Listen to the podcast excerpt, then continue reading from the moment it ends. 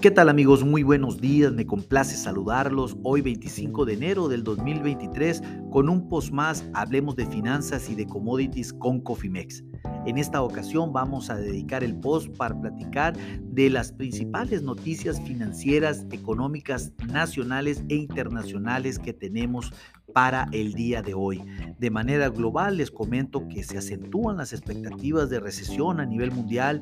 Ya Europa pues prácticamente no levanta en, en su producción, Estados Unidos tampoco, lo cual pues obviamente ya se confirma una tendencia de corto plazo que si no se revierte antes de que termine el primer semestre, pudiésemos estar en recesión en este mismo año los mercados de capitales en América a la baja fuertemente en este momento, tasas de interés a la baja, el dólar a la baja también y pues prácticamente lo que podríamos estar esperando que también eh, para México eh, vamos a, la baja, se salió el reporte del IGAE el día de ayer en donde cayó el 0.5%, entonces pues realmente no se esperaba este cambio de tendencia ahora, pero ya sucedió.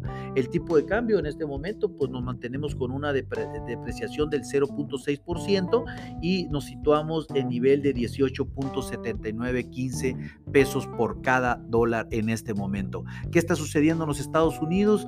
Pues las expectativas, como lo comenté, de una recesión para la economía aumentan. Tenemos ahorita prácticamente datos malos que están saliendo.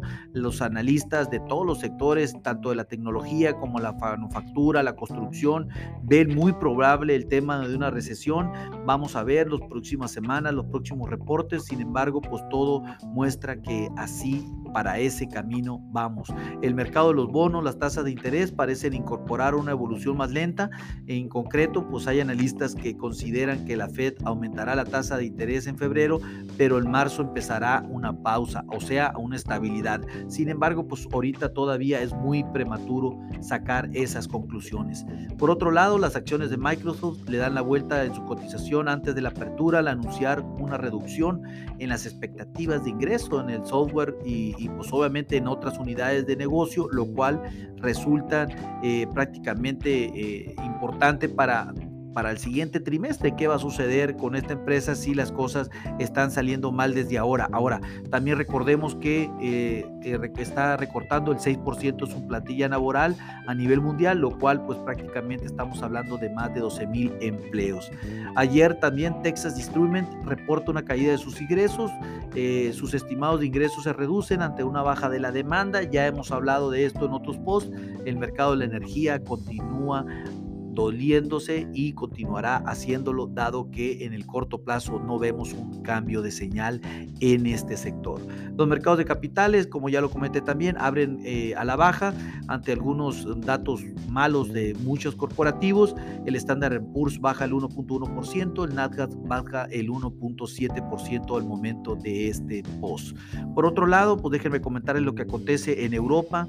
El índice IFO de confianza empresarial en Alemania sube a 9.2 puntos de 88.6 de diciembre. Esto en línea con las expectativas. Ya se estimaba que esto sucediera, por lo tanto es un buen indicador. Sin embargo, todo el, todo el tema de manufactura está a la baja y todavía no salen de los debajo de los 50 puntos, lo cual pues todavía está latente el tema de una recesión en el corto plazo.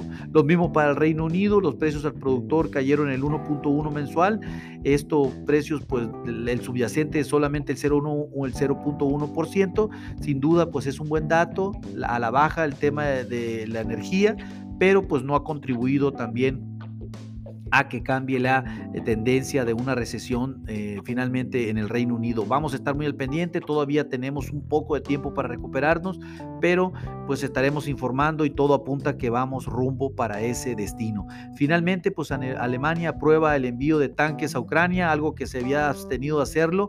Eh, ya, ya van tanques alemanes a, Ucrania, lo cual pues esto podría incrementar la tensión en la región y pues recordemos que las cosas se podían poner feas nuevamente. Ya lo hemos dicho, Rusia requiere de un cambio en su estrategia de guerra, ya las cosas no están saliendo como lo pensaron, ya vamos a cumplir un año de esta guerra y no la ha ganado, lo tanto o cambia o pasa algo drástico que tiene que suceder para que obviamente esta situación se termine. Dios quiera que no, pero definitivamente así será. El mercado de capitales a la baja en Europa, el FTC baja el 4%, el DAX el 0.50%, el CAC 40 el, el 0.4%. ¿Qué sucedió en Asia? Los mercados de capitales pues, con comportamientos mixtos. Recordemos que el principal mercado, eh, China, se encuentra en, festividad por el nuevo año, el año del el conejo, por lo tanto regresará toda la normalidad el próximo lunes. El níquel eh, subió el 0.35%, el Sensex bajó el 1.3% y los mercados de Corea ya abrieron y en este momento el mercado de eh, eh, registra un, un alza del 2%. ¿Qué está sucediendo en México? Bueno, la actividad económica del mes de noviembre cayó el 0.5%, como ya lo había comentado al inicio del post. Se esperaba un promedio entre el 0.1% o nada, pero pues eh, definitivamente la actividad económica a noviembre se vino abajo.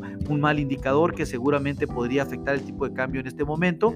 Por otro lado, en la tasa anual, en, eh, eh, pues, en el mismo sentido, para el mes de la actividad creció un 3.3%, pero por debajo del 4.5% del mes de octubre del 2022.